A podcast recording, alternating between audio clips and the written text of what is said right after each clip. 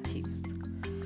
Vocês devem saber que, segundo o artigo 12 da nova lei, o processo licitatório ele tem que vir com documentos que são produzidos por escrito, com data e local da realização e assinatura dos responsáveis. No processo licitatório, os valores, os preços, os custos utilizados terão como expressão monetária a moeda corrente nacional, ressalvado uma hipótese que está lá no artigo 52 que nós vamos ver futuramente. O desatendimento a exigências meramente formais que não comprometam a aferição da qualificação do licitante ou compreensão do conteúdo de sua proposta não importará seu afastamento da licitação ou invalidação do processo. Além disso, a prova de autenticidade de cópia de documento público ou particular pode ser feita perante agente da administração, mediante apresentação de original ou declaração de autenticidade por advogado, sob sua responsabilidade pessoal. Isso é para evitar, gente, que fique pedindo para reconhecer firma. Isso vem da ideia da nova lei de, de desburocratização. Então você pode ir lá apresentar o original e o próprio servidor atesta que aquilo ali é autêntico.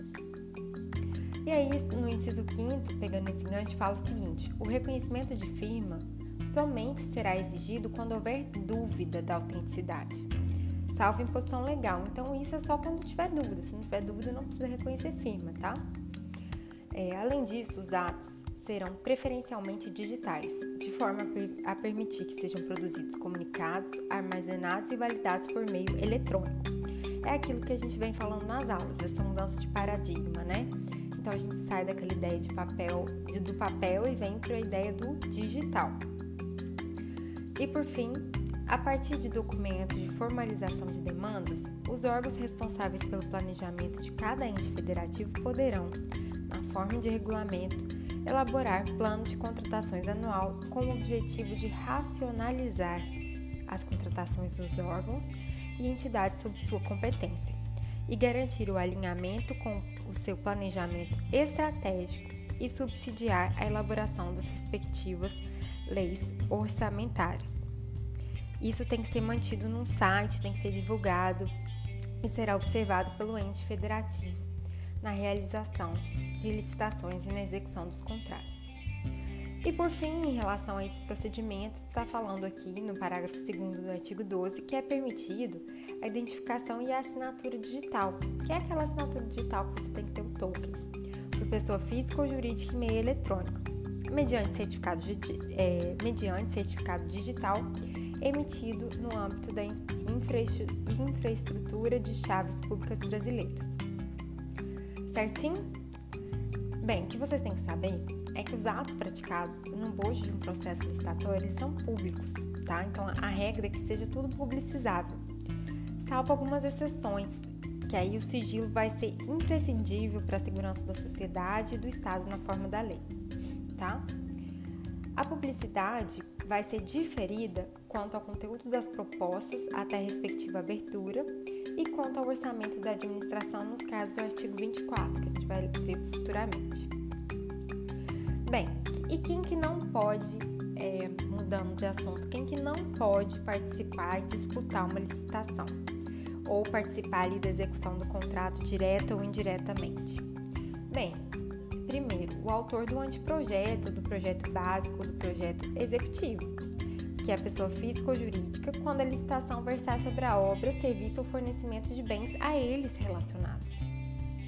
Além disso, a empresa que isoladamente um consórcio seja responsável pela elaboração do projeto básico ou projeto executivo, ou a empresa da qual o autor do projeto seja dirigente, gerente, controlador, acionista, ou detentor de mais de 5% do capital com direito a voto, responsável técnico ou subcontratado, quando a licitação versar sobre obra, serviço ou fornecimento de bens a elas necessários. Também não pode participar da licitação a pessoa física ou jurídica que se encontre ao tempo da licitação impossibilitada de participar de licitação em decorrência de alguma sanção que foi a ela imposta.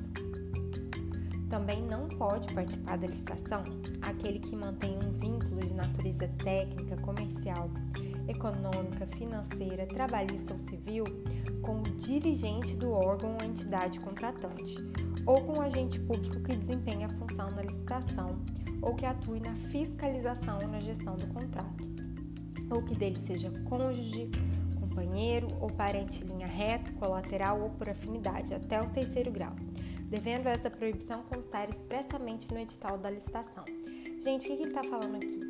Você tiver algum parentesco, alguma afinidade, né, participar de alguma, de alguma fase da licitação, é claro que depois você não vai poder ali ser licitante, porque isso macula o princípio da, da moralidade administrativa, porque você levaria certa vantagem ali na competição, na competição e isso não pode, tá bom?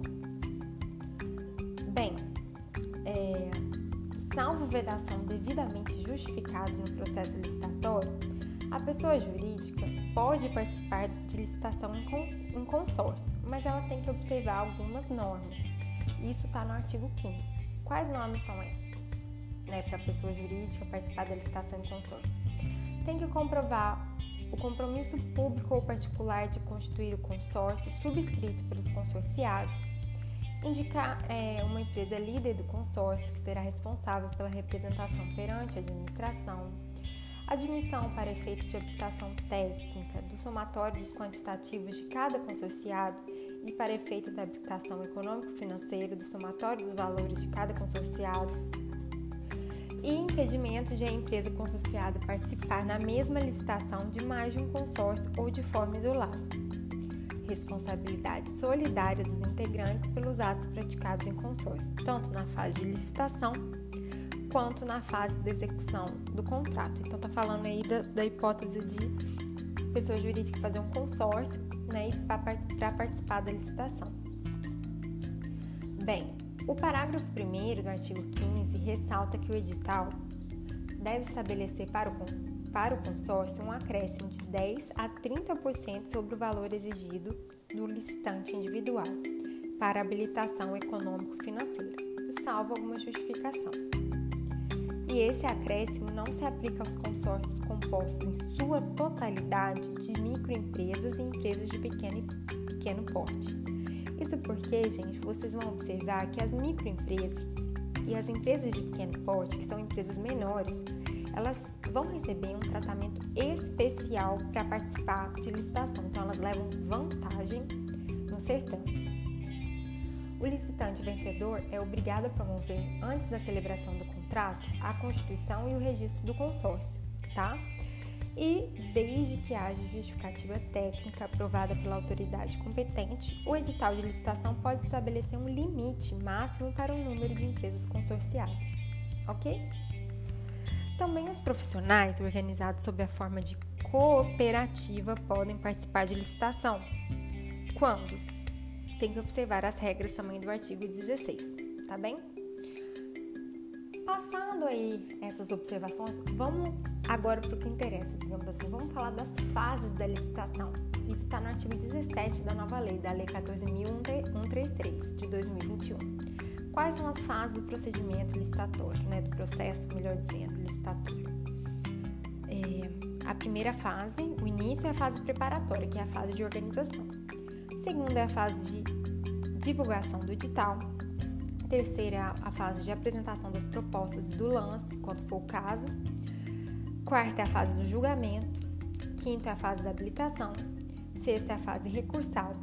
E por fim, a homologação, tá bem? É, hoje, no podcast de hoje, nós vamos tratar apenas da fase preparatória. Depois, nos próximos podcasts, eu vou avançando. O que é a fase preparatória, gente? Vocês vão ver isso está no artigo 18. Essa foi uma inovação da nova lei. É, é a fase de organizar. Então, a administração tem que se situar para ver o que, ela precisa licitar. Então, o que, que ela vai fazer? Ela vai se planejar, que é aquele princípio do planejamento. Ela tem que se compatibilizar com o plano de contratação anual. Ela tem que fazer tudo de acordo com as leis orçamentárias, tá bem? Então, ela vai ter que descrever a necessidade da contratação, fundamentada no estudo técnico preliminar que, que caracterize o interesse público envolvido. Tem que definir o objeto, tá bom? É, o que, que ela precisa licitar, a condição de pagamento, as garantias, o orçamento estimado, as composições dos preços, a elaboração do edital, tá bom? É nessa fase preparatória A elaboração, inclusive, da minuta do contrato, Quando for necessário, que vai constar obrigatoriamente, junto com anexo no edital. Qual que vai ser o regime de fornecimento de bens, de prestação de serviços, de execução de prova, a modalidade de licitação, ou seja, se vai ser uma concorrência, se vai ser um pregão, e a gente vai ver todas as modalidades. O critério de julgamento, o modo de disputa, se é aberto, se é fechado, tá bom? A motivação circunstanciada das condições do edital, justificativa da exigência de qualificação técnica, para não ter que ficar inventando as coisas, mediante indicação das parcelas da maior relevância técnica ou valor significativo do objeto, análise de risco que pode comprometer o sucesso da licitação, isso também é uma inovação, e a motivação sobre o momento da divulgação do orçamento. Tá bem?